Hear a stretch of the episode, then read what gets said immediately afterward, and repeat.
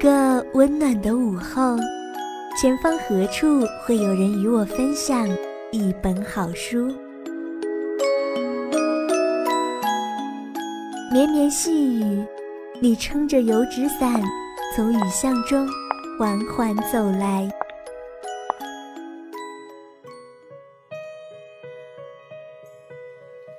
手捧一杯清茶。昏黄的灯光下，书页上划过的是缱绻柔情。我有吻，却只认得半支凉薄。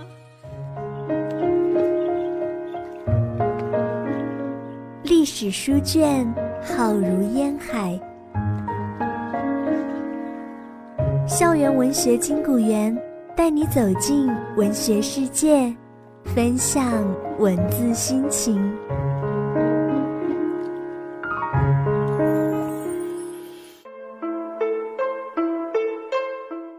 分享闲语岁月，共度温柔时光，漫步文学书林，品味人间百态。听众朋友们，大家好，欢迎大家在每周一的中午准时收听我们的节目，我是你们的新朋友笑笑。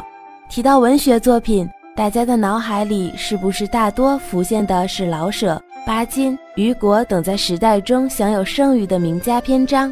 可是还有另一类文学作品，可以算得上是陪伴着笑笑长大。无论是草长莺飞的春天，还是大雪纷飞的冬天，在阳光明媚的白天，在阴雨霏霏的傍晚，在天气不好，在天气很好，在天气刚刚好的时候。总有这样温暖人心的作品陪伴。虽然笑笑已经是成年人了，但是谁说童话就是写给小孩子的呢？提到童话呢，就不得不提郑渊洁了。郑渊洁是当今中国最受孩子们欢迎的童话作家，有“童话大王”之称。他的童话作品以全新独特的面貌征服了全国亿万小读者。他笔下的皮皮鲁、鲁西西和舒克贝塔。在中国孩子中无人不晓。这么多年过去了，那个写童话故事的郑渊洁又会给长大的我们带来什么样的惊喜呢？那一小段音乐后，就跟着笑笑进入今天的金谷园吧。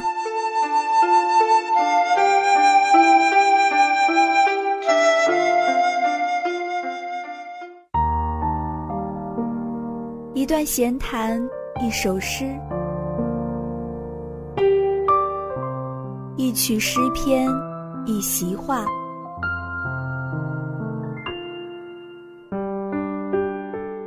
一番话语，一本书；一本好书，一段情；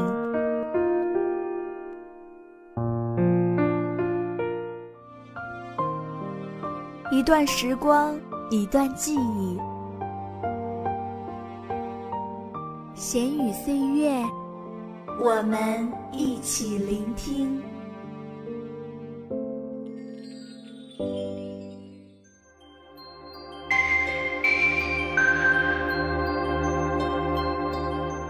郑渊洁，一九五五年出生，一九七八年开始创作童话，一个人写一本杂志，三十一年世界纪录保持者。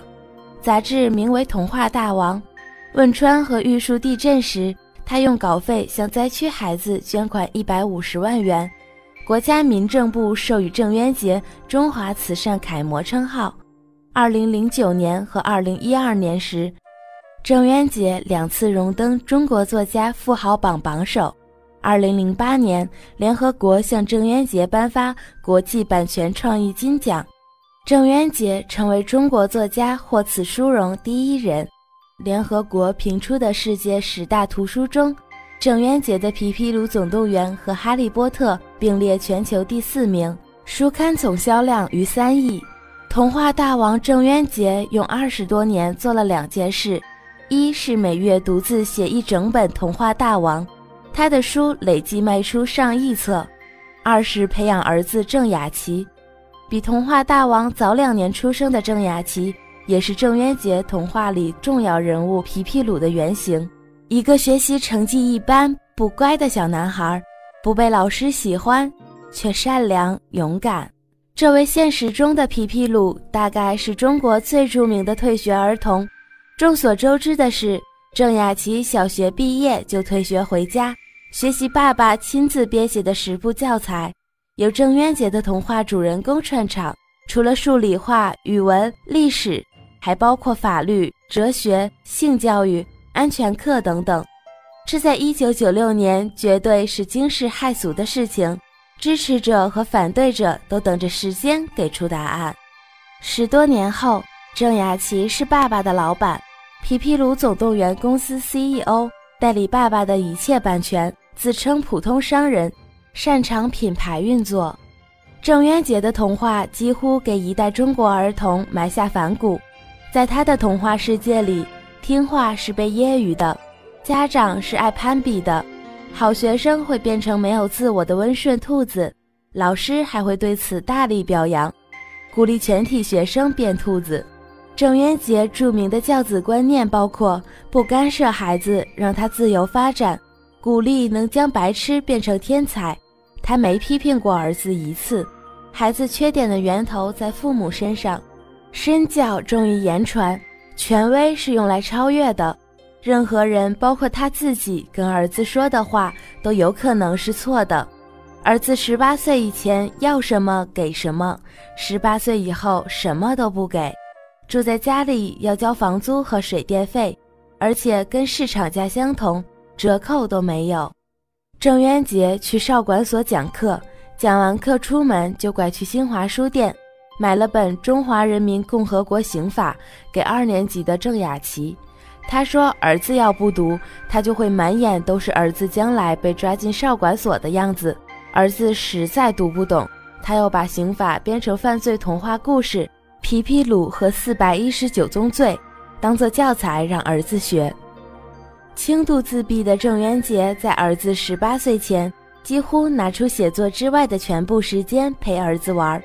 郑雅琪成年之后和同事聊天才知道。”不是所有家长都这样。这个世界上和你说话最多的是我。在跟郑渊洁的对话中，郑雅琪说：“儿子开始改变爸爸。十三岁，郑雅琪说服爸爸用电脑写作，速度大涨。十五岁，郑雅琪力劝爸爸出连环画版童话，失败。十七岁，郑雅琪给爸爸办个人网站。二十二岁。”郑雅琪终于说服爸爸接受连环画，创办皮皮鲁画册。他还接着劝爸爸上电视、办讲堂、开博客、开微博。从小被爸爸使劲夸奖的郑雅琪，习得了夸奖的武器对付爸爸。你的拼音还真行！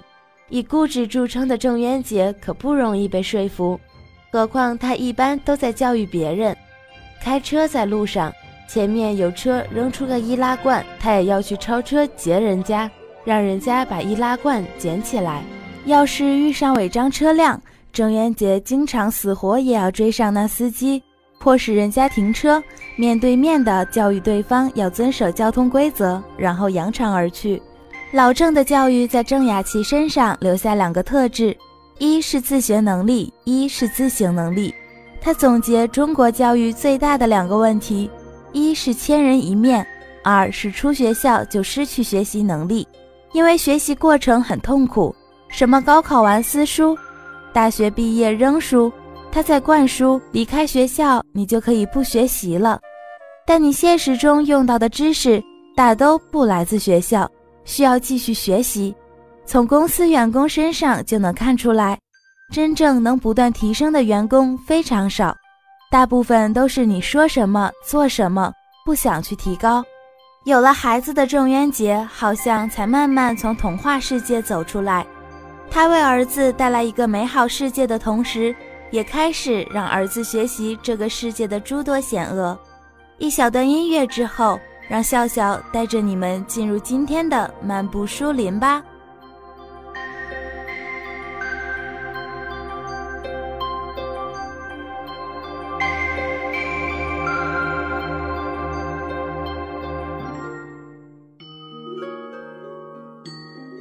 嗅一嗅，料峭寒冬里的梅香。听一听寂静夏夜里的蝉鸣。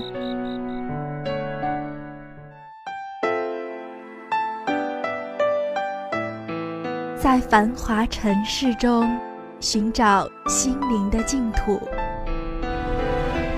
在万般寂静中漫步文学的书林。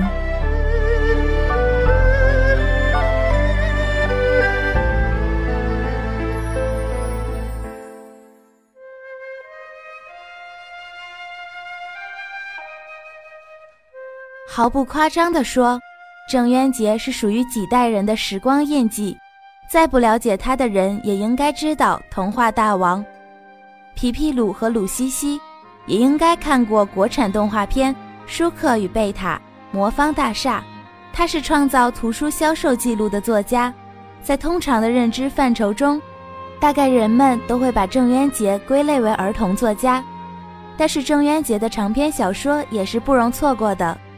甚至作品中流露出来的格林童话般的气质，在这个荒诞与喧嚣的时代，更能激发我们心灵中的真善美，给落寞的时代，给我们普通人更多的温暖与慰藉。《智齿》是郑渊洁的第一部长篇小说，它逻辑上能够自洽，情节跌宕起伏，张力十足，语言虽然平淡，但又不失幽默。看似写劝诫的教条，却充满善意，直抵内心最柔软的角落，在尔虞我诈的成人世界吹起一股拂面的清风，让人欲罢不能。智齿讲述人类对客观世界的认识是渐进的，每年都有新真理出现，每年都有老真理被扔进谬误的垃圾箱。人类盘点自己的脚印时，会发现，装真理的箱子越来越小。装谬误的箱子越来越大。天才之所以成为天才，起决定性作用的是他们嘴里的智齿。有智齿的人不一定是天才，但天才都有智齿。智齿本身无法发挥作用，智齿只能通过指挥大脑达到间接指挥人的目的。天才之所以成为天才，是由于他们在拥有智齿的同时。还拥有连接智齿和大脑的黄金通道。智齿是一部《瞧这作家一家子》和作家创作谈，虽然是虚构的内容，但是作家面对创作瓶颈时的煎熬，作家的创作状态，作家的生活经历，无疑都是结合了郑渊洁本人的经历，巧妙地契合在了情节之中。谈到创作理念，郑渊洁借梁功臣之口道出。写作本身没有任何值得探讨的地方，同行之间的借鉴和启发是写作的头号敌人。难道对生命和生活的感受还需要互相启发和借鉴吗？对生活和生命的独到感受才是文学的真谛。再说了，写作没有技巧，无需切磋；就算有技巧，最高级的写作技巧也是使用前人没有使用过的技巧写作。是不是似曾相识？刚刚去世的伟大作家安伯托·艾科面对《巴黎评论》的作家访谈，表达过类似的观点，可谓英雄所见略同。《巴黎评论》，你有时间阅读同时代作家写的小说吗？艾科，没有。自从变成小说家后，我发现我有偏见，不是认为一本新小说比我的还糟，不喜欢，便是怀疑写的比我好，不喜欢。智齿是一部出版社的那些事儿，两家出版社竞争中的尔虞我诈，出版社公关作者的种种情形，出版社对作家的包装，对畅销书的营销与宣发，出版社向作者隐瞒印术创作的伎俩，像一幅画卷徐徐展开。郑渊洁对自己最熟悉的行业有入木三分的描写，甚至像预言家一样对现实进行了提前描写。最近在出版界闹得沸沸扬扬的战争与革命中的西南联大，作者饶家荣质疑九州出版社瞒报印术；大明王朝的七张面孔，作者张宏杰质疑果麦文化；吴怀饶涉嫌诈骗曲解印术。这样的事情在出版界真实的屡见不鲜地发生着。这样的描写真正达到了小说源于生活、高于生活的境界。智齿是一部官场现形记，郑渊洁在描写主人公梁功臣前女友玛丽媛的公公，一名被双规的逃父生长时，通过他为玛丽媛的哥哥马抗谋求招生办主任一职的寥寥数笔，梁功臣的妻子朱婉佳的父亲朱东，音乐协会理事长，以权谋私，通过权钱交易非法获取天才音乐家的智齿，马抗谄媚的嘴脸。朱东圆滑老于世故、恩威并施的手段都跃然纸上，《智齿》也是一部怪诞新奇故事集，写火葬场，针砭时弊，鞭打毛骨悚然的丧葬界吃尸行为，痛斥雁过拔毛，连死人钱都被花样榨取的荒诞。写商业创新，郑渊洁深刻地指出，原先是隔行如隔山的时代，如今是隔行能登山的时代。隔行最容易登上别人的巅峰，当下跨界吃香，玩过界、玩跨刀的商业行为，往往能带来意想不到的成就。写农民工进城，通过小保姆之口，痛快淋漓地批判城里人的虚伪，对堵车的深恶痛绝，也数次出现在小说的关键节点上，可谓痛彻心扉。俯首即是的来源于生活的情节，让这本书更加接地气。更加能唤起读者的共鸣。作为郑渊洁的第一部长篇小说，这次中信出版集团再版此书，可谓功德无量。世界需要郑渊洁为小朋友带来童话，也需要郑渊洁给大朋友带来黑暗凛冽的成人童话。作为预言家，郑渊洁愿他美好童趣的预言都实现，愿他担忧警示世人的预言都只出现在小说中。愿老郑笔耕不断，为大家贡献更多更精彩的童话故事和小说作品。怪不得郑渊洁不再为童话大王写新的童话，因为他已经不再具有童心。